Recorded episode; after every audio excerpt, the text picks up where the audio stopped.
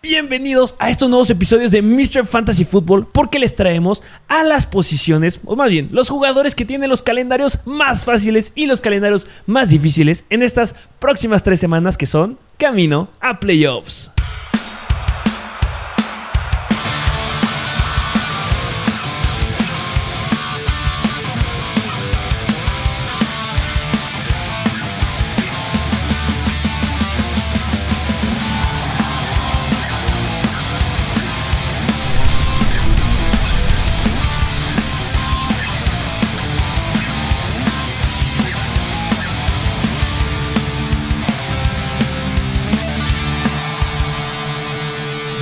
Bienvenidos a este nuevo episodio de Mr. Fantasy Football.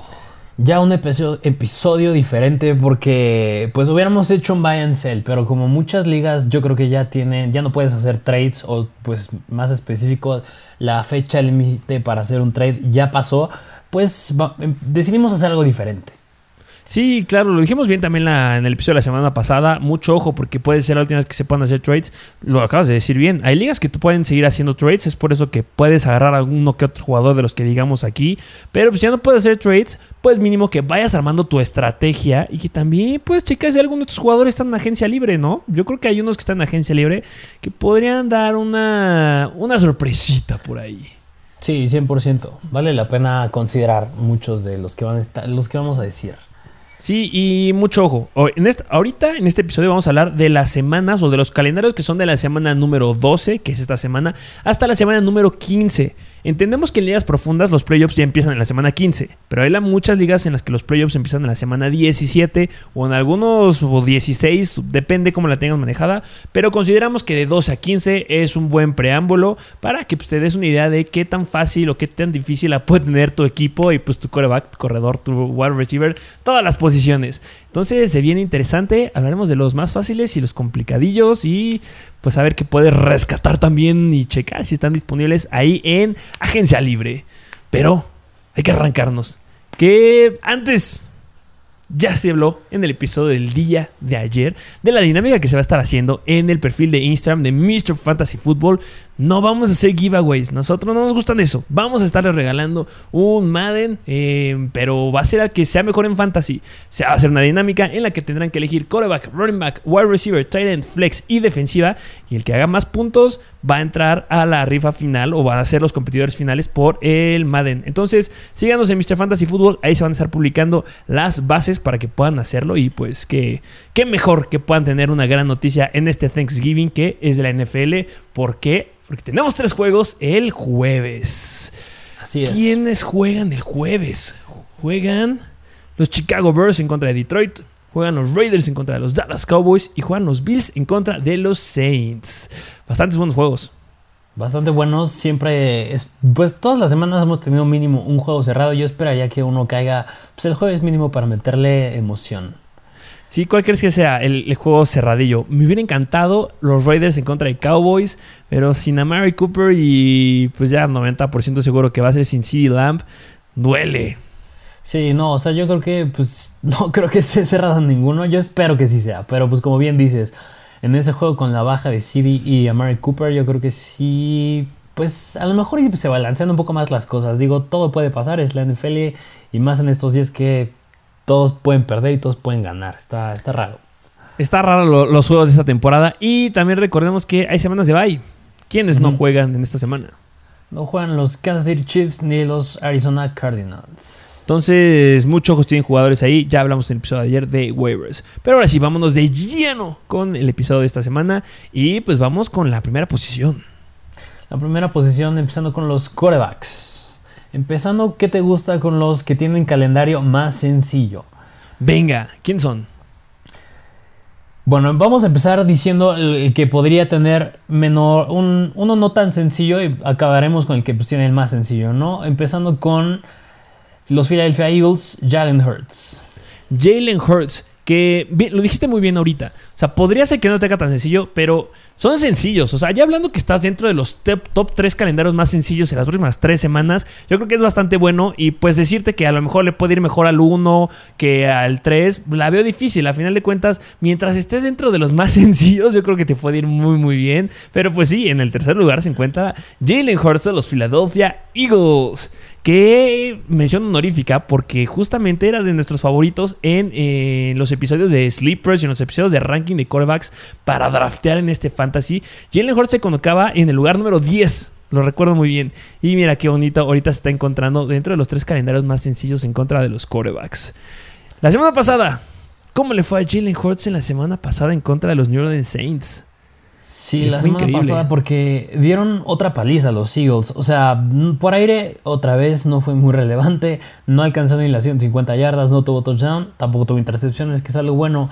Pero por tierra, válgame Dios, o sea, 18 acarreos y 3 touchdowns. No te puedo decir las yardas porque pues, ya es irrelevante, pero 3 touchdowns y 18 acarreos está, está cañón. Nos regaló 32.3 puntos fantasy en ligas PPR. Y además de eso, 24 intentos de, pase, completando 13. No está tan espectacular.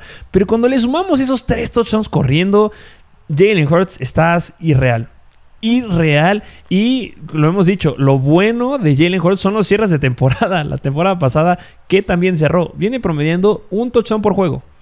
corriendo. No, o sea, está cañón Jalen Hurts. Está cañón. Sí, o sea, yo creo que es un coreback que no te, que no te dé miedo iniciar. O sea, yo sé que tuvo sus deslices hace unas cuantas semanas en contra de, Detroit y los Chargers, pero es un coreback que le están dando juego por el ataque terrestre. Y yo creo que con el regreso de Miles Sanders, yo pensé que ya no iba, ya iba a ser menos que tuviera oportunidades por tierra, pero al parecer fue al revés. Le dieron más juego por tierra estando con Miles Sanders. Así que no parece ser algo que le vaya a afectar a Hurts que se dijo, ¿eh? Miles Sanders tiene que ir a buscarlo en los, los trades o en los waivers de la semana pasada. Se dijo, no den mucho por él y sorprendió 16 acarreos en este juego. Le fue muy bien, ya tuvo volumen, ya hablaremos ahorita de él. Pero sí, Jalen Hurts, me encantaría tener en mi equipo. Si lo tienes, puede estar bastante tranquilo y bastante feliz. Eh, um, vámonos al siguiente coreback. Siguiente coreback que tiene el segundo calendario más fácil y es de los Seattle Seahawks y es Russell Wilson. Russell Wilson entra en el top 3 de quarterbacks, un calendario más sencillo. Híjole, tengo miedo. no sé, no sé, ¿eh? Russell Wilson, no sé. Es que, a ver, hay que entender algo. Viene de su lesión que tuvo en el dedo. Se perdió cuatro semanas contando la semana 9 que fue del Bay. Cuando regresó, se enfrentó a dos defensivas que están dentro del top 10 de las mejores en contra de los quarterbacks. Los Green Bay Packers, que son la novena mejor, y los Arizona Cardinals, que son la quinta mejor. O sea, se la pusieron complicada para, para regresar. La semana pasada nos volvió a dar basura a Russell Wilson y... Eh, Ahorita viene algo bien interesante que me gustaría compararlo con lo que pasó con Cam Newton, por ejemplo. Cam Newton, ¿contra quién jugaron? Contra Washington en la semana número 11 y venía de no haber jugado nada, porque no ha jugado nada en toda la temporada. Venía de habernos regalado dos touchdowns corriendo en la semana número 10, pero tuvo un gran juego en contra de Washington. O sea, fue un regreso favorable. Y Russell Wilson no había tenido un regreso favorable. Se le pusieron muy buenas defensivas y sus wide receivers nada más no andaban haciendo la chamba. Washington Football Team, la peor defensiva en contra de los quarterbacks. Sí, nos viene promediando de los últimos dos juegos 10 puntos. Rompe esa racha, no hablando de las próximas tres semanas, solamente de Washington. ¿Crees que rompa ya esa racha de regalarnos puntos bastante malos?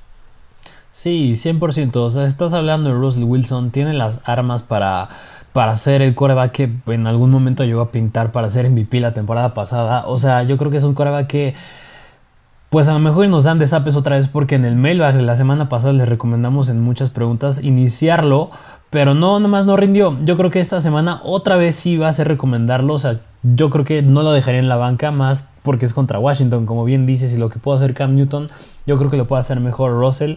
Así que me gusta mucho Russell Wilson para esta semana y las próximas tres. Justo. ¿Contra quién va las próximas tres semanas?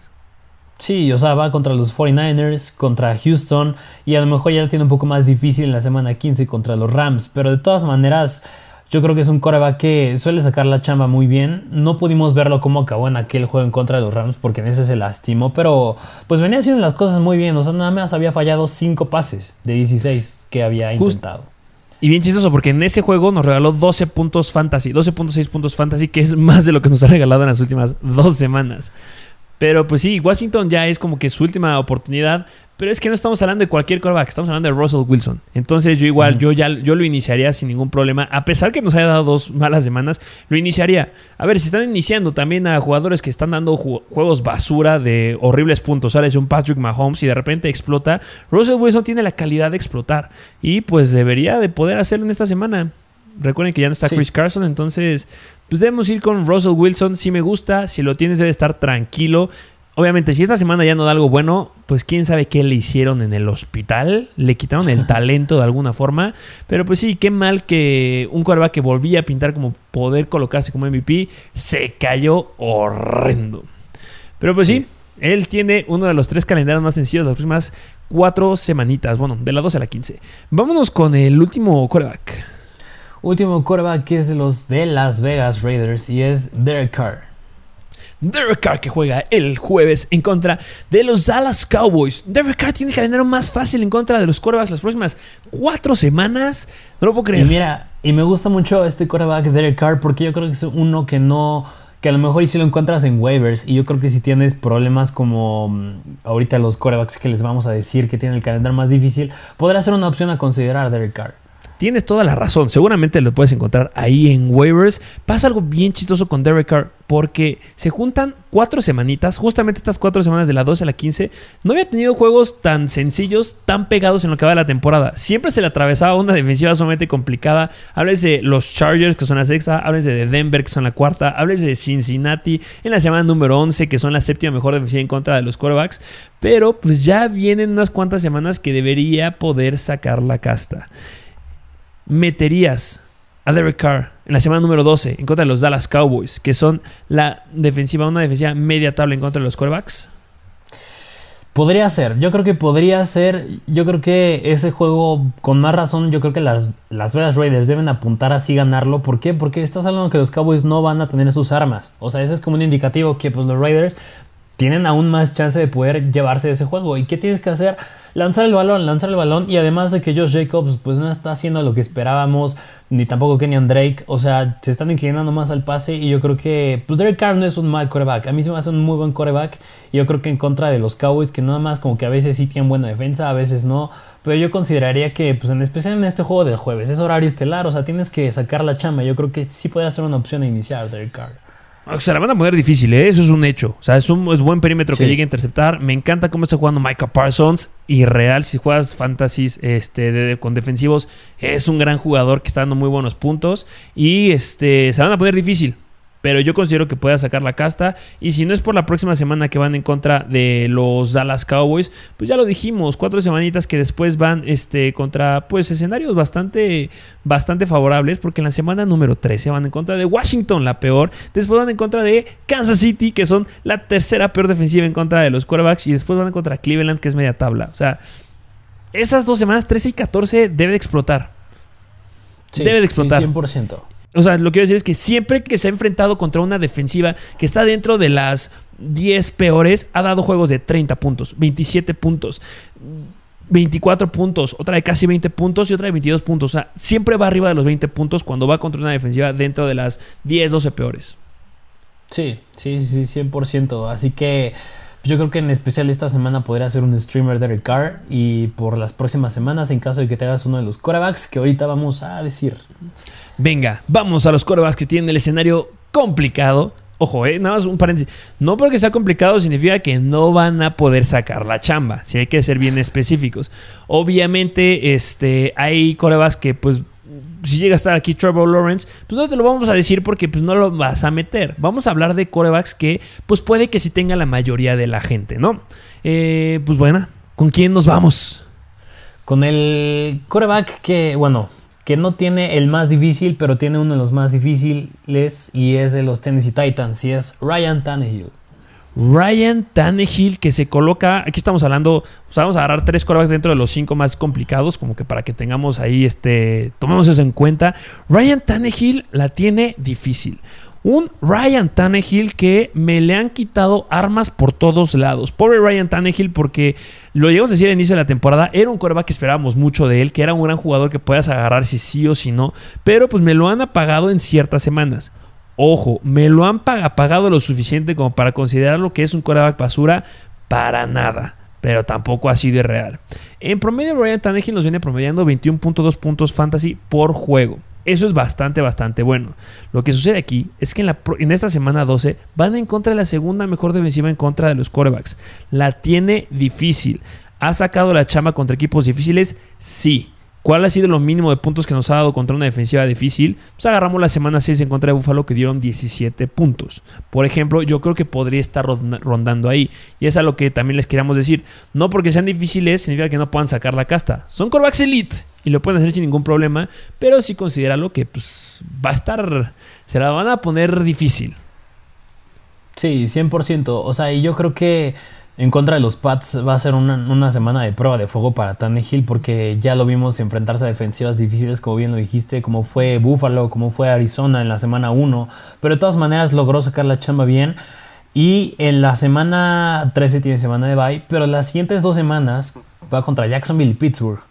Y pues parecerían semanas difíciles, pero pues bueno, esta semana vimos lo que pudo hacer Garoppolo en contra de Jacksonville, lo que pudo hacer Herbert en contra de Pittsburgh. Así que yo creo que Tannehill parece un coreback a tenerle miedo las siguientes semanas, pero yo creo que a lo mejor no tanta, porque suele ser como bien tú dices, un coreback suele sacar la chamba bien. Y nada más mencionar que obviamente contra los Patriots, los Patriots son muy buenos en contra de los quarterbacks porque suelen ser juegos que los recargan mucho a la carrera. Y cuando tienes una ofensiva que está teniendo muchas bajas en el ataque aéreo, pues siento que los Titans sí se van a recargar mucho la carrera en esta semana.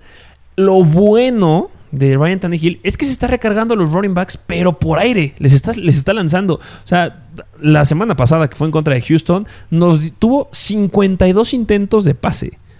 Sin Julio Jones. Sin su, sin, este, sin su segundo wide receiver, que no me acuerdo de su nombre, cuál era, porque estuvo lesionado del hamstring. Pero, o sea, sin. Eh, no, o sea, AJ Brown también, él se le encanta, pero el que estuvo este, detrás de AJ Brown, que tuvo una lesión de hamstring en la semana, este, sin tener esas dos armas importantes, tu wide receiver, pues dos no lo tuviste, que fue Julio Jones, no tienes tu wide receiver tres, tuvieron que brillar los running backs, tuvo que brillar un cachito de tiempo AJ Brown. 52 targets es algo que está increíble, la verdad.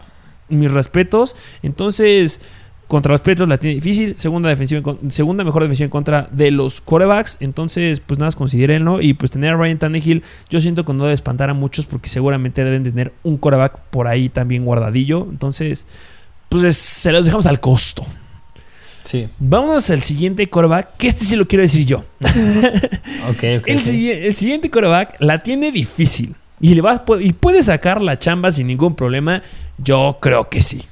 Pero estamos hablando que Josh Allen de los Buffalo Bills tiene un calendario complicadito en las próximas 5 semanas. Ojo, Josh Allen va a sacar la casta sin ningún problema.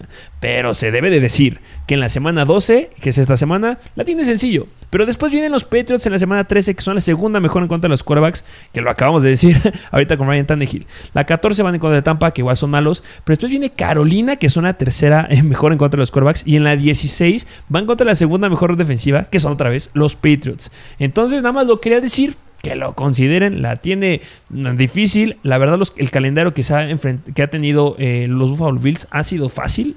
La verdad, siempre se han enfrentado a las dentro de las 10 este, peores defensivas en contra de los corebacks. Pero pues he de decir que pues, viene un cierre interesante para Josh Allen, ¿no? ¿Cómo ves? Sí, sí, sí, yo creo que sí. Interesantes situaciones para Josh Allen, pero pues es un coreback que pues pintaba ser al MVP antes de que perdieran en contra, pues esta semana, de, bueno, en contra de los Jaguars y esta semana en contra de los Colts. Pero aún así yo creo que Josh Allen sigue siendo un coreback que pues suele sacar la chamba bien. Nada más yo creo que si llegara ahí a tener una mala semana, pues es de esperarse. Y hablando, ahora sí, este lo quiero decir, pero el siguiente coreback te lo voy a decir, eh, te lo voy a dejar a ti. Porque este tiene el calendario más difícil. y si ya hablamos de Josh Allen, se debe hablar este compadre. O sea, porque este coreback ya lo hemos puesto varias veces en el episodio de decepciones y puede que caiga otra vez como una decepción en las siguientes semanas. Y es el mismísimo Patrick Mahomes. que no solo estaba en episodio de decepciones, ha estado en episodio de Buy que lo vendan. Y se les dijo, véndanlo, véndanlo, véndanlo. Se les dijo en la semana número 8, se les dijo en la semana número 9 que lo vendieran. En la semana 10 dio un gran juego y muchos tuvieron mucha expectativa. Y, ay, es que ¿por qué me dicen que lo vendan? Pues te dijimos que lo vendieras porque en la semana número 11 en contra de Dallas dio 14 puntos fantasy. Esta semana no juega. Pero cuando regresa en la semana 13, ¿contra quién va? Contra los Denver Broncos. La cuarta mejor defensiva en contra de los corebacks. Semana 14 va en contra de Las Vegas Raiders. Y pues sí, tuvo un partido explosivo en contra de Las Vegas Raiders de 40 puntos en la semana 10. Pero yo creo que ya deben de hacer clic esos Raiders. Pero después vas en contra de los Chargers. Y los Chargers son muy buenos en contra de los corebacks. Van carburando bien. Entonces tendré mis reservas. Ya hablando de un Patrick Mahomes que es volátil, aguas. Aguas, aguas, aguas. Se cae. Sí, o sea, yo creo que es un coreback que ya no puedes confiar tanto como era pues, en las últimas temporadas. Así que, pues sí, yo creo que sí tener cuidado con él. Lástima que ya se cerraron las, las, las, las, las semanas para poder hacer un trade. Y por eso, pues, tuviste que haberlo cambiado. O sea, Mahomes nunca fue una gran opción para draftearlo en, en rounds tempranos. Háblese primero, segundo o incluso tercero. Y si lo hiciste, pues yo creo que pues ya viste que no debes draftar un quarterback en esos rounds y ahorita pues van a hacer las pruebas de fuego para Mahomes. Sí, y mira, eh, viene, vamos a hacer una comparación, por ejemplo, de la semana número 1 a la semana número, estamos en la 12, en la semana, a la semana número 6, Patrick Mahomes venía promediando 31.8 puntos fantasy. Después esa fue como que, ah, pues es que Patrick Mahomes es irreal y justamente lo consideramos como un quarterback calibre de 30, más de 30 puntos fantasy. Pero lo que fue de la semana número 7 a la semana número 11 nos viene promediando 19.8 puntos fantasy. Y eso fue por la semana explosiva que tuvo contra de Las Vegas. Si no, o sea, 19 puntos para un quarterback de round 1, como lo acabas de decir, bah. No, sí, no. O sea, yo creo que sí ten tus opciones, bueno, tus reservas, como tú bien dijiste. Háblese no sé, me atrevería a decir un Derek Carr. Así, o sea, a considerarlo, porque Mahomes sí puede tener, yo creo que sí se van a repetir otra vez semanas en las que nos dé menos de 15. Yo creo que sí puede pasar. Sí, yo estoy de acuerdo contigo. Puede llegar a pasar otra vez. Y eh, obviamente, si vamos ya en general y promediamos todos los puntos fantasy que nos ha dado a lo largo de toda la temporada, nos ha promediado 26 puntos fantasy. La cuestión, y por lo que lo metíamos en waivers, bueno, en waivers, lo metíamos en las, episodios de Buy and Sell, es que lo debías de vender como un coreback de más de 30 puntos venderlo como un coreback de más de 30 puntos para que te dieran un jugador de 30 puntos. Hablas de un Christian McCaffrey de ese nivel. Por eso te lo recomendábamos. Mahomes está haciendo ahorita un coreback de 20 puntos. Y para agarrar a corebacks de 20 puntos, hay muchos. Brian Tannehill. Entonces, pues bueno, considérenlo. Y nada, es una mención especial. Me gustaría decir ahí, ¿qué te parece Joe Burrow? La tiene difícil, ¿no? también. Sí, sí, sí. También la tiene difícil el mismísimo Joe Burrow porque, o sea, en las siguientes semanas, o sea, se enfrenta en contra de los de Las Vegas, bueno, de los Pittsburgh Steelers, de los Chargers, los 49ers, los Broncos. Semanas en las que no quieres ni siquiera tener a Burrow en tu alineación, que yo no creo que, similar al caso de Ryan Tannehill, yo no creo que muchos de ustedes lo tengan como su quarterback titular, yo creo que si acaso lo, lo llegaste a agarrar de waivers y ha llegado a ser muy confiable, pero yo sí tendría cuidado con él las siguientes semanas. Sí, eh, Joe Burrow es un jugador que entra frecuentemente en el episodio o en las imágenes de Start and Sit porque llega a ser un streamer muy muy bueno, pero ahorita no veo cómo pueda mejorar el escenario. De verdad, ahorita se complica mucho y pues si tienes a Joe Burrow, bien lo dijiste, seguramente lo agarraste en agencia libre y si lo tienes como primero, pues considera mejor otro coreback porque sí se complica. Se complica, se complica, se complica. Pues bueno, esos fueron los corebacks y ¿qué te parece si cambiamos de posición? Vámonos a los running backs. Misma idea, empezaremos con los fáciles, luego los difíciles. Y empezando con uno de los que no tienen el más sencillo, pero sencillo, que son los 49ers. Los San Francisco 49ers que se llegó a decir, esto lo hemos repetido pues muchas veces, este, jugadores que han sido frecuentes en nuestros episodios han sido los running backs de los 49ers. Primero fue Elijah Mitchell, que tienen que ir a agarrarlo, que lo agarraran, que lo agarraran, y pues si lo agarraron, excelente. Y después entró Jeff Wilson, que Jeff Wilson, ¿podrías decir que te decepcionó en esta semana de fantasy que fueron en contra de Jacksonville? ¿O cómo consideras su desempeño?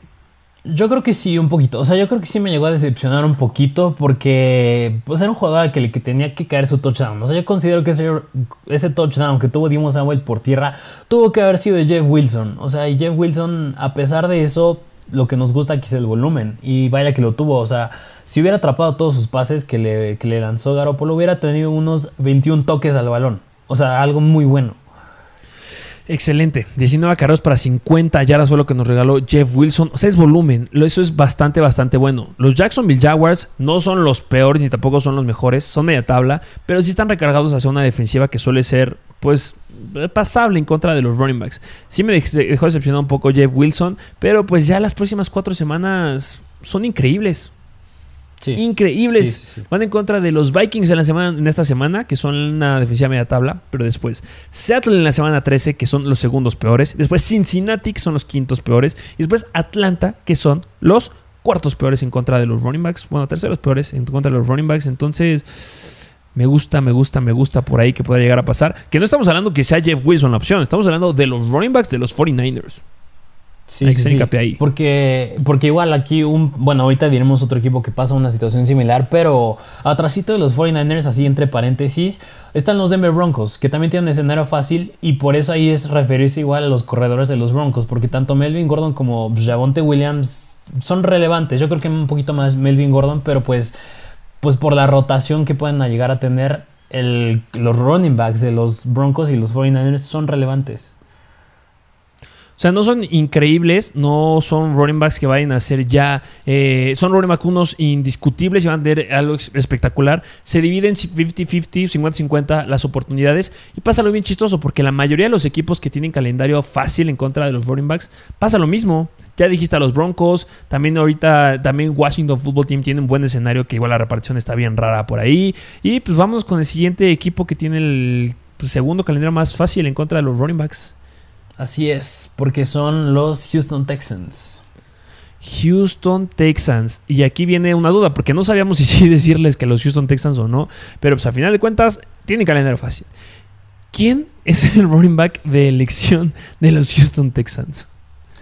Es, yo creo que es difícil saberlo, es difícil saberlo, pero la semana pasada se, pues el que se levantó la mano fue Burkhead y ya se los dijimos en el episodio de waivers, tienen que ir por él porque en caso de que esto sea una tendencia, pues él va a ser el que va a tomar el papel de titular y él se va a aprovechar de este calendario, pero pues ya hemos visto que a veces se llega a meter David Johnson, luego tiene sus oportunidades por ahí Philip Lindsay, así que es un poquito impredecible, pero si me dieras a escoger uno, no sé tú qué pienses, yo creo que me iría con Burkhead. Sí, podría pasar por Rex Burkhead. En la temporada pasada, cuando estaba con los Patriots, llegó a dar unas 2-3 llamaditas bastante explosivas cuando no estuvo este White. Entonces, pues, ¿por qué no? Ya carburaste, ya ganaste, le ganaste en acarreos a los running backs. Obviamente ha sido el primer partido que han tenido el escenario, o el, pues sí, el escenario favorable para recargarse a la carrera. Pero pues podría de repente ahí que levante la mano. Y este sí es un jugador que está en waivers. Y si te sale y de repente deciden que Rex Burkhead va a ser el que tome relevancia venga. Sí. Por eso lo pusimos aquí. Vamos al siguiente equipo. Siguiente equipo que este es el que tiene el calendario más sencillo y son los Philadelphia Eagles. Los Philadelphia Eagles tienen el calendario más fácil y es a lo que les decíamos. O sea, no hay como que un equipo que tenga un indiscutible running back 1. O sea, si aquí estuvieran los Vikings, si estuvieran aquí los Saints, bueno, los Saints con cámara saludable, si estuvieran los Panthers sería irreal, porque serían juegos de más de 30 puntos de todos. Pero pues son pues equipos que se llegan a repartir bastante bien la bola. Eh, um, Miles Sanders. Sí, Sí, yo creo que si me das a escoger uno, yo creo que sí me inclinaría, bueno, aquí sí un poquito más certero con, con Miles Sanders, porque pues, en el juego Jordan Howard se llegó a lastimar y creo que me parece que esta semana, la 12, se la va a llegar a perder, así que Sí, no, no creo, no, igual, este 90% de probabilidad que no vaya a jugar. Miles Sanders, 100%. Y si lo conseguiste y no hiciste caso en los episodios de Buy and Sell, estás más que feliz porque Miles Sanders va en esta semana en contra de los Giants. La cuarta, quinta peor defensiva en contra de los running backs. Semana 13 en contra de los Jets. La peor defensiva en contra de los running backs. Semana 14 tienen bye.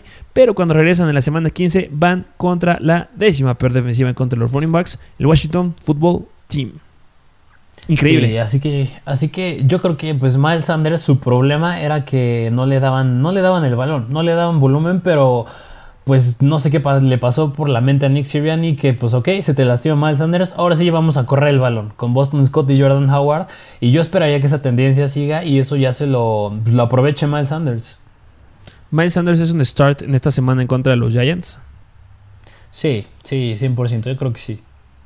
Sí, de acuerdo contigo, ya se empieza. Y nada más ahí como que un spoiler.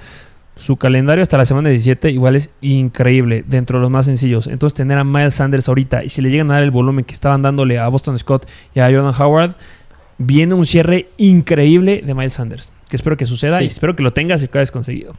Eh, vamos a los peores. A los peores, empezando con yo creo que un equipo que es bastante relevante en cuanto a running backs y son los Green Bay Packers.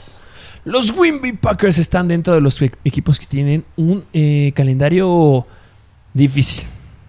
Difícil, difícil, difícil. Y aquí viene la gran pregunta. AJ Dillon va a poder con esa carga de trabajo. Porque Aaron Jones, recordemos que tiene semana de bye los Packers. Tiene semana de bye en la semana número 13. Entonces, AJ Dillon va a estar como el titular hasta la semana número 15, si no me equivoco. ¿Podrá o no podrá? Híjole, yo, yo no sé, o sea, yo, yo creo que sí podría ser, yo creo que sí podría ser, es un running back que pues es de poder, o sea, en el juego en contra de los Vikings, que fue la primera vez que ya lo pudimos ver como titular bien, o sea, promedió 4.8 yardas por acarreo, o sea, le- yo pensé que no iba a tener relevancia por aire, pero vaya que la tuvo, o sea, tuvo 6 recepciones para 44 yardas, yo creo que a pesar de que sean juegos difíciles en contra de los running backs, le ayuda mucho que pues está teniendo juego por aire. Está teniendo juego por aire. Fue el, el partido que más lo han ocupado por, eh, por el ataque aéreo y le fue muy bien. Regaló 15.7 puntos fantasy. Eh, es difícil. La verdad, yo me, yo me hubiera esperado un juego más explosivo. O sea, 15, 15 puntos está muy bien. Pero yo hubiera esperado unos 20. Ya ibas de titular, ya ibas con todo. Que solamente le dieran 11 acarreos en un partido que estuvo bastante competido. No lo sé. Yo creo que me esperaba un poquito más. Y semana 2 en contra de los Rams. Le va a costar. Sigue siendo un jugador, un running back que debes de empezar. Lo empezar como un running back 2 bajo, la verdad. Pero pues después tiene la semana de Vice y semana 14 van en contra de Chicago. Y en la semana 15 que ya, pues yo creo que ya espero, pues espero que pueda regresar por ahí Aaron Jones. Baltimore, la octava mejor defensiva en contra de los running backs. Yo creo que en especial esa semana 15 en contra de los Ravens va a ser, va a ser un dilema. Yo creo que si me dieras a escoger a meter a uno, yo creo que podría inclinarme a Aaron Jones. Pero de todas maneras, yo creo que sería arriesgado porque, una, viene regresando Aaron Jones. Y dos, porque si AJ Dillon, a pesar de que son semanas difíciles, logra hacer buena chamba, le va a quitar más oportunidades de las que ya le estaba quitando Aaron Jones. Así que va a ser tener un poquito de cuidado con ese backfield, yo creo, ¿no? ¿Tú qué opinas? Sí, sí, cuidado, pero como sigue siendo un running back 1 AJ Dillon estas dos semanas, pues debes de empezarlo. Yo estas dos semanas va como un running back 2 bajo, no lo puedo subir más porque es difícil. Y pues ya veremos qué sucede con Aaron Jones, este sí sí está al 100 en la semana número 15, pero sí, hay que irnos con cuidado, pero tampoco descartarlos, porque siguen siendo running back unos. Este, hablando del equipo, el papel que tienen en el depth chart de los Packers. Siguiente equipo. Siguiente equipo que son los New England Patriots. Los New England Patriots tienen un calendario bien complicado y esto ya lo deberías de saber porque Demi Harris es un jugador bastante frecuente o que era bastante frecuente en los episodios de Buy on Sell y espero que lo hayas vendido. Demi Harris, ¿cómo le fue en esta semana en contra de Atlanta? La tercera peor defensiva en contra de los running. No, le fue nefasto, nefasto. O sea, porque. Corrió, corrió, corrió bien. O sea, digo, promedió 5.6 yardas por acarreo. Pero ya. ya no hizo nada más. Y, y precisamente lo que decíamos con Ramondre Stevenson y, y Brandon Bolden cuando no estaba Harris. Nos da miedo este backfield por la rotación que les puedan dar. Y con buena razón porque hasta en este partido Ramondre Stevenson superó a Damien Harris en acarreos. O sea, Harris tuvo 10 y Ramondre Stevenson 12. 12, o sea, le sacó por mucho. Yo no hubiera esperado eso. O sea, sí esperaba que ya hubiera.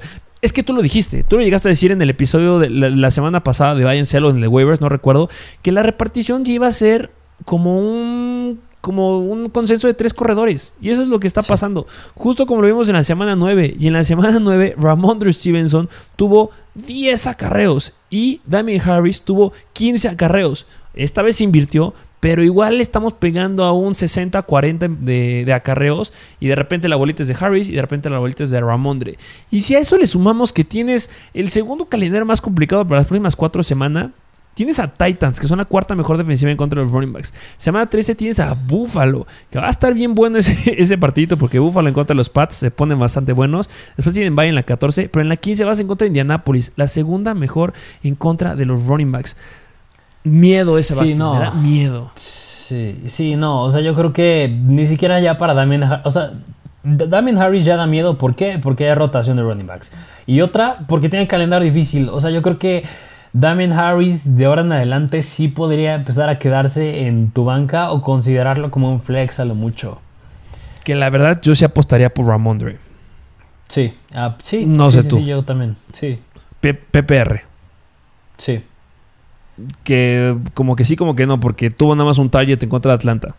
Pero pues sí, parece, si siguen con esa tendencia podría ser, pero pues no confiados. Ya son jugadores que sí van a estar en la banca y espero que tengas algún otro respaldo por ahí. Y que hayas conseguido, por ejemplo, un cambio ahí a Miles Sanders a cambio de Damien Harris. Yo creo que era un gran trade hace unas tres semanas que les empezamos Sí. a decir. Pero vamos con el siguiente equipo. ¿Quién es el que tiene...? Pues este está fácil, ¿no? Porque no creo que muchos los estén iniciando. Sí, no, yo creo que a lo mejor podemos decirlos como pues rapidito y son los Buffalo Bills. Los Buffalo Bills se colocan como el equipo que tiene el calendario más difícil en contra de los running backs de la semana número 12 a la semana número 15. Ah, mira, si estuvimos hablando de repartición en acarreos, una- en repartición de oportunidades con los Patriots, pues los Buffalo Bills son excelentes para hablar de esto. Sí, sí, sí, sí. Semana 12 van en contra de los Saints, la tercera mejor defensiva en contra de los running backs. Después van en contra de los Patriots, una defensiva media tabla, igual que Tampa Bay en la semana número 14. Pero cierran la semana número 15 contra la mejor defensiva en contra de los running backs, que son los Carolina Panthers. Entonces, pues no, no se metan con ninguno de ellos. Zach Moss nos vino a dar en esta semana .5 puntos fantasy. ¿Cuántos va a dar en la semana número 12? Un punto. Y Singletary también. Entonces, no Sí, sí, sí. Ni por donde la vean. Este, nada más ahí como que un extra. Dame una defensiva que la tiene difícil. Eh, son los Falcons, pero pues ahí Cordell Patterson es el único que yo iniciaría, esperando que ya esté listo en esta semana. Vámonos a la siguiente posición. Siguiente posición, los wide receivers. Otra vez empezando con los que tienen más calendario más sencillo. Y mira, ahora nos vamos al revés. Porque si los Pats tienen calendario difícil con los running backs, ahorita tienen el tercer calendario más sencillo para los wide receivers. Que es muy chistoso. Justamente nos estaban comentando en una publicación. Oigan, ¿por qué me están diciendo que empiece a tal wide receiver? Pero me, digan, me dicen que siente a su coreback. Pues porque cambia. No, no, o sea, con- parece que tienen relación, pero no tienen relación. Porque le puede ir muy mal a un coreback y muy bien a un wide receiver. Eso es lo bello de fútbol fantasy. Y los pechos Sí. se colocan con un gran calendario en contra de los wide receivers. ¿Cómo le fue Sí, a Jacoby. Meyers? Porque el juego del jueves por la noche de la semana pasada, el que tuvo más relevancia fue, fue Nelson Aguilar. O sea, porque anotó, pero Jacoby Myers tuvo 6 targets, 4 recepciones para 39 yardas, que pues sigue siendo el más buscado. Jacoby Myers sigue siendo el receptor, se puede decir entre comillas, de Mac Jones, porque pues está buscando a casi todos los receptores por igual. El que se ya se está llevando los touchdowns, a veces Kendrick Bourne, a veces Nelson Aguilar, ahí es difícil saber, pero pues el más buscado está siendo Myers. Así es, está haciendo Jacoby Meyers, viene de anotar en la semana número 10 su primer touchdown de toda la NFL y pues va a ser un buen, un buen wide receiver. Se los llegamos a decir en el episodio de la semana 8 de Bayern Shell. Eh, tiene semanas bien complicadas ahorita, pero cuando pasen esas semanas se viene bien fácil y ya estamos en esas. Esta semana van en contra de los Titans, la peor defensiva en contra de los wide receivers. En la semana número 15 van en contra de Indianapolis, que son la quinta peor defensiva en contra de los wide receivers y recordemos tienen bye en la 14. Eh, me salté algunas semanas porque en la semana 13 van en contra de Buffalo, la mejor defensiva en contra de los wide receivers. Pero no, no solamente decir que van en contra de la peor, estamos hablando del partido de Patriots en contra de Buffalo. Son juegos que se ponen bien interesantes y juegos que rompen estadísticas, ¿no? ¿O qué opinas? Sí, sí, sí, o sea, aparte de que, o sea, yo creo que a lo mejor en ese juego podrían inclinarse un poco más al ataque terrestre los Pats, pero de todas maneras los Buffalo Bills no vienen jugando muy bien, o sea, los bueno, no los apalearon los Jaguars, pero ya le ganaron Jacksonville, ya perdieron, los apalearon esta semana, la semana pasada en contra de los Colts. Yo creo que de este juego va a ser uno cerrado, como tú dices, y, te tienes que inclinar al pase. O sea, vas a utilizar a tus armas, hables de Nelson Aguilar, Bourne y Jacoby Myers. Y también yo creo que por el ataque terrestre, ahí me inclinaría yo con Ramondre Stevenson. Pero pues yo creo que puede ser muy relevante por el volumen, Jacoby Myers. Ya le llegaste a decir, cuando jugaron contra los Jaguars que pues, le ganaron a los Bills, los Jaguars, ¿qué fue lo que ocuparon? Ocuparon a su end y ocuparon a sus receptores. Jamal Agnew fue cuando ahí estaba, empezó a reventarla muy bien. Y sus corredores, que fue cuando no estaba James Robinson, que estuvo Carlitos Hyde, no le fue muy bien. O sea, y ahí está la diferencia, que en teoría los Buffalo Bills son mejores en contra de los wide receivers que de los corredores, pero los Jaguars ya demostraron que para ganarles tuvieron que ser mejores en el ataque aéreo y no tanto en los corredores. Y cuando estamos hablando de un juego divisional, puede que pase algo similar. Entonces sí, también podría ser que te puedas arrancar un poquito de Ramondre Stevenson, que me daría miedo, pero pues Jacoby Myers es una buena opción. Yo debe de caer touchdowns en estas cuatro semanas que siguen, ¿sí o no? Sí, sí, sí, sí, 100%. Venga, vámonos al siguiente equipo. Siguiente equipo que son los Jacksonville Jaguars. Hablando de el rey de Roma. Así es. Los Jacksonville Jaguars tienen un calendario bueno, difícil, no, fácil en contra de los wide receivers. Eh, um, bajas importantes, ¿no? Sí, así es, porque yo creo que malo si tú tienes a Jamal Agnew, pero bueno si tienes a, háblese, la Vizca Chenot o Marvin Jones. Marvin Jones. Eh, um, la verdad no les fue muy bien en la semana pasada. Pero pues fue la semana. los San Francisco 49ers. Hablando de Marvin Jones, Tuvo 6 targets, atrapó 4, generó 9.2 puntos fantasy en ligas PPR. Este, um, pero pues esa fue ya la defensiva más complicada que tienen de aquí hasta la semana 17. Porque la siguiente semana van en contra, bueno, esta semana 12 van en contra de Atlanta, que son la onceava peor defensiva, después los Rams. Y después la semana 14 tienen a Titans, que es la peor defensiva en contra de wide receivers. Y en la semana 14 tienen a, perdón, a los Titans y después tienen a los Houston Texans. Entonces, pues tienen, deberían de sacar la casta, aunque no estoy muy confiado. O sea, sí los pusimos igual que lo dijimos con los running backs, pero pues así que me digas, ay, sí, 100% seguro que metan a Marvin Jones, no sé. Sí, no. No, no, no, yo creo que a lo mejor el que se podría igual a beneficiar es la Vizca Chanot porque pues pues como bien lo hemos dicho, o sea, Jamal Agnew ya quedó fuera para la temporada, ya no va a regresar y eso es bueno para, yo creo que para Don Arnold, para Marvin Jones y la Vizca, pero de todas maneras yo creo que sí es arriesgado porque estos Jaguars pues nada más no carburan bien.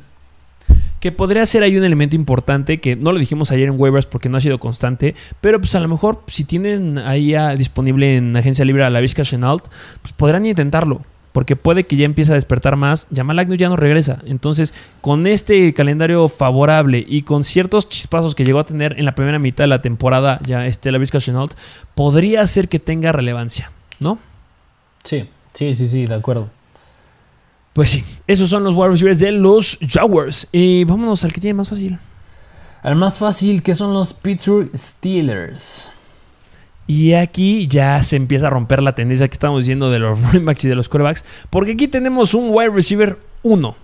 Tenemos un wide receiver 1 que tiene el calendario más fácil para los wide receivers en este camino a los playoffs. Estamos hablando de Deontay Johnson.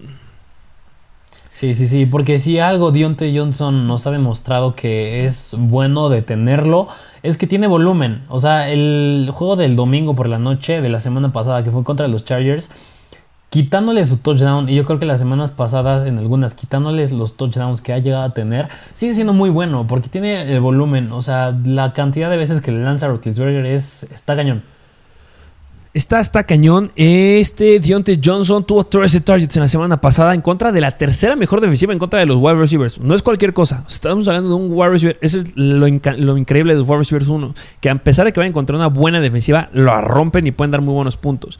Y si contra la mejor defensiva en contra de los wide receivers, bueno, la tercera mejor, llegas a darnos 23.1 puntos fantasy, ¿Qué me vas a dar en contra de Cincinnati en esta semana, que es media tabla? Después Baltimore, que igual es media tabla. Pero después Minnesota, que son la tercera peor defensiva en contra de los wide receivers. Y en la semana 15, Tennessee, que son la peor defensiva en contra de los wide receivers. Se vienen juegazos de Dionte Johnson sin dudarlo. Sí, yo creo que ya no dudes en iniciar las siguientes semanas. Yo creo que es una gran opción. El que a lo mejor y podría ser considerarse por ahí, pero la verdad tampoco me sentiría confiado es de Chase Claypool. No sé cómo. No, yo sí, yo sí estoy confiado en meter a Chase Claypool. Estuvo tocado en la, en la semana 10, no jugó. Pero en la semana no. Es que es que en contra de los Chargers, 14.4 puntos, siendo el wide receiver 2. Lo buscaron 9 veces, agarró 5. Casi alcanza las 100 yardas porque tuvo 93. O sea, me gusta. O sea, recordemos que al inicio de la temporada, Chase Claypool fue un jugador que nos regalaba jugadas de más de 20 yardas. O sea, en los primeros 5 juegos nos regaló en cada uno de ellos una jugada de más de 20 yardas y en dos fueron jugadas de más de 40 yardas. Ese es el potencial que tiene Chase Claypool. Me sigue gustando, bueno, ya saben la situación que pasó con Yuyu, que quedó fuera, que yo espero que en estas semanas que tienen calendario sumamente fácil, usen a Claypool. Yo también estoy feliz de meter a Claypool. Por ese miedo que tú acabas de mencionar que se puede llegar a tener, es un flex. Hasta que nos demuestres que sí eres muy muy bueno. Pero pues mira, que tengas un flex que te esté dando 14 puntos y que su calendario sea fenomenal, yo fascinado. Sí, sí, de acuerdo. Sí. Entonces, sí, si tienes a los wide de los Steelers, bien, bien hecho. Um, vámonos a los que la tienen difícil. O una mención especial, ¿quieres hablar de los Philadelphia Eagles, que también la tienen fácil? Así es, sí, sí, sí, también los Philadelphia Eagles la tienen sencillo, así que ahí yo nada más me confiaré de Devonta Smith. Exactamente, el novato tiene su oportunidad de cerrar como los grandes la temporada o su primera temporada en la NFL. Esperemos que no se vuelva a caer como en esta semana 11 que nada nos dio 10 puntos fantasy. Tienes un gran calendario de Wanta Smith, porque, ya, o sea, no hablando de las próximas 4 semanas, hablando de todo el calendario que queda, estás dentro de los tops. Entonces espero que la rompas. Vámonos a los difíciles. A los difíciles, que aquí me gustaría así mencionar a un equipo, mencionar a un equipo que pues este jugador yo creo que es eh, podría ser el MVP en fantasy de la temporada y eh, la tienen bien difíciles las bien difíciles las siguientes semanas Los Ángeles Rams. Los Ángeles Rams. Viene bueno. Ya quiero que jueguen esta semana. Me gustan, me gustan. Por quién. Ah, es que ya saben lo que pasó. Robert Woods quedó fuera de la temporada. Están firmando Del Beckham. Se empezó a decir que Del Beckham iba a quitar los targets a Robert Woods. Pero ahorita viene como el sólido wide receiver 2 de ese equipo. Van Jefferson se vuelve a colar como un jugador relevante. Pero fue un calendario difícil. ¿Qué podemos esperar de Cooper Cup? Sí, y porque Cooper Cup la había tenido relativamente sencillo, exceptuando su, su semana 4, que fue en contra de los Cardinals, donde fue la que se cayó. Pero pues otra noticia es que en la semana 14 otra vez en contra de los Cardinals. Así que ahí la podría tener difícil otra vez. Y pues esta semana que va en contra de los Packers se le puede complicar un poquito ahí a Cooper Cup. Se le puede llegar a complicar un poquito. O sea, porque él está aquí. No, no tiene el calendario más difícil en contra de los Whites. Tienen difícil, pero no el más difícil. Cooper Cup no le hace ni cosquillas. Sí, lo llegaste a decir. Los únicos que pudieron frenarlo fue la semana número 9 eh, los Cardinals, eh, que solamente le dejaron 11.4 puntos fantasy, pero pues no debe hacerte ni cosquillas. O sea, Cooper Cup viene promediando por juego 11 puntos, bueno, 12 targets por juego, que eso es irreal. Y viene anotando en locura, viene una sequía de dos semanas de no anotar, obviamente tuvieron bye en la 11, pero pues Cooper Cup no hace, pues no, no puedes dejarlo fuera, es increíble. Sí, no. Va a punta de ser MVP. eh, um, Odell Beckham, este sí está interesante. Sí. ¿Qué podemos esperar de Odell Beckham en este calendario complicado? Pues viene en contra de los Packers. La semana, eh, bueno, eh, son la séptima mejor defensiva en contra de los wide receivers. Yo espero que sea, lo, la verdad lo meto como un flex y bajo. No sé tú. Sí. Espero que pueda tener los targets de Robert Woods, sí, pero pues esta va a ser como que su gran prueba para regresar. No es la más complicada, pero es una gran prueba en lo que queda la temporada. Si en esta nos das algo muy, muy sólido, puede entrar a la semana 13 siendo un sólido wide receiver 2, porque yo creo que tiene el talento. Pero recordemos que en la semana número 14 van a encontrar a Arizona y ya se dijo con Cooper Cup lo que pasó. Solamente tienen esos dos partidos como que complicados y de ahí en fuera es fenomenal tener a los wide receivers de los Rams. Pero recuerden que para el episodio en el que hablaremos específicamente de las semanas de campeonato va a ser la próxima semana y pues ya se tocarán estos dos wide receivers, pero pues sí, considérenlo ahí. Eh, ojo, nada más ahí con Odell Beckham esta semana, pero pues lo tocamos más en Start and Sit. ¿Qué otro equipo tiene difícil? Otro equipo que la tiene bien difícil es el Washington Football Team. El Washington Football Team con el posible regreso ya de Curtis Samuel o pues ¿Qué opinas de ahí? A ver, Terry O sea, Curtis Samuel ya había regresado, o sea, ya había tenido unas cuantas semanas en las que lo pudimos haber visto brillar. Yo creo que puede ayudar al equipo. Yo creo que les puede ayudar en general al Washington Football Team a, a, ellos a ganar, a, lo mejor llegar a meter a playoffs. Pero hablando en términos de fantasy, yo creo que Curtis Samuel sería algo arriesgado meterlo. Yo no, yo no me sentiría tan confiado. Y más por el calendario que pueden llegar a tener, que tienen. Sí, tiene un calendario bien complicado. Me da. No me gusta por Terry McLaurin, porque Terry McLaurin es un wide receiver que me gusta mucho. Eh, viene de darnos una increíble semana en contra de los Carolina Panthers eh, en la semana número 11. Pero pues mira, esta semana en contra de Seattle, media tabla. Después, semana 13, Las Vegas Raiders, la sexta mejor defensiva en contra de wide receivers. Después, la semana 14, Dallas, que es media tabla, pero suelen apagar mucho a los wide receivers, uno de los equipos. Y en la semana 15, en contra de Filadelfia, la segunda mejor defensiva en contra de los wide receivers. Está complicado. Sí, se le complica demasiado a Trey McLaurin y bueno, va de la mano con Curtis Samuel, así que yo creo que pues nada más hay que tener un poquito de cuidado porque no puedes sentar a Trey McLaurin. No lo puedes sentar, pero sí lo puedes mandar como un wide receiver 2. Eso es lo que va a pasar en estas semanas con el buen Trey McLaurin. Pero pues esperamos que pueda sacar la casta con ahí la dupla que está haciendo con Taylor Heineke. ¿Qué otro equipo la tiene difícil? Y va de la mano con los quarterbacks, porque el que la tiene la más difícil son los Kansas City Chiefs. Los Kansas City Chiefs tienen el calendario más complicado para wide receivers de la semana número 12 a la semana número 15. Y cuando hablamos de los wide receivers, específicamente hablamos de Tyreek Hill. Así es, del mismísimo Cheetah, que, que pues ya ha tenido sus deslices en la temporada ha tenido sus deslices bastante malitos porque en la semana 2 nos dio 5 puntos fantasy y en la semana número 9 nos dio 7 puntos fantasy. A lo largo de la temporada nos viene promediando 21.3 puntos fantasy. Eso es muy bueno, pero mucho tiene que ver las semanas que nos dio en contra de Filadelfia 47 puntos, en la semana 1 37 puntos y en la semana número 8 27 puntos, igual que en la semana 10. O sea, es como que o muy arriba o muy abajo. Y ahorita viene el calendario complicado que lo mismo, Tyreek Hill puede sacar la casta sin ningún problema. Lo hizo en la semana 2, en la semana número 4 en contra de Filadelfia. Sí, pero ah, mira, aquí ahí pasa algo interesante, porque cuando dijiste el comentario que nos preguntaban, ¿por qué metes al coreback y al, no sé, y al, y al receptor no? Aquí pasa algo chistoso, porque no es que a lo mejor Tyreek Hill lo tenga difícil nada más, o sea, Patrick Mahomes también la tiene difícil las siguientes tres semanas, o sea, y ya sabemos que es tendencia, o sea, si a Mahomes le va mal, a los receptores le va mal, yo creo que exceptuando a Travis Kelsey. Así que yo creo que pues nada más sería echarle un ojo a Travis Hill porque sí podrá llegar a tener semanas que te dé que unos 10 puntos, 11 puntos, porque también Mahomes la tiene difícil.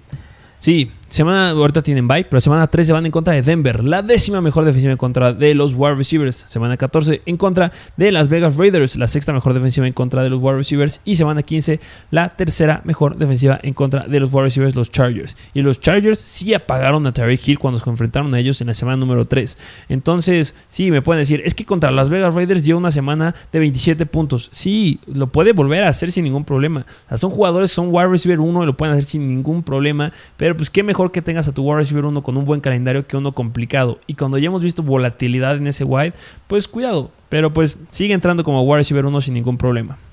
Solo considérenlo. Sí. Así es. Y bueno, vamos a cerrar ya con los Tyrants. Nos vamos de filo aquí rapidín con los Tyrants. ¿Cómo tienen los calendarios los Tyrants? ¿Quiénes lo tienen fácil? ¿Quiénes lo tienen fácil? Empezando con los que, mira, o sea, aquí hay varios equipos que se cuelan, que tienen calendario fácil, pero es difícil confiar en algún Tyrant de estos equipos. no sé, se me ocurre, por ejemplo, los Jets, que tienen calendario fácil, pero pues no más no. Yo los que mencionaría aquí, como serían mis top 3 donde podría tener cierta relevancia, serían uno, los Giants, con Evan Ingram, tiene el quinto calendario más sencillo. Después los Jaguars, Dan Arnold, tiene el sexto calendario más sencillo. Y después el Washington Football Team. Sería como que los tres que agarraría el tridente, que bueno, no es un tridente, no es el tridente porque ya está metiéndose ahí Evan Ingram. Pero son los tres equipos que tienen Tyrants que se pueden iniciar, que tienen un, episodio, un calendario favorable. ¿Por qué? Porque, por ejemplo, los Browns tienen un gran calendario en contra de los Tyrants tienen el más sencillo. Pero así como que te recomiende que metas a Austin Hooper, la verdad yo no estoy tan, tan confiado de decirlo, a pesar que tengan justamente el calendario más sencillo en contra de los Tyrants. Porque Austin Hooper nos viene promediando casi nada bueno en lo que va de fantasy. Ha tenido sus targets. La en la semana número 11 fue la semana que ha dado más targets de todo. Pero viene promediando 6 puntos fantasy por juego. Entonces no te lo puedo recomendar. Esos serían como los tres que yo agarraría. ¿Estás de acuerdo? Sí, sí, sí, completamente de acuerdo. O sea, yo creo que a lo mejor y si tienes problemas en la posición de Tyrant a lo mejor y puedes arriesgarte a meter a Hooper o incluso yo creo que en Joku que luego tiene sus semanas de, explosión.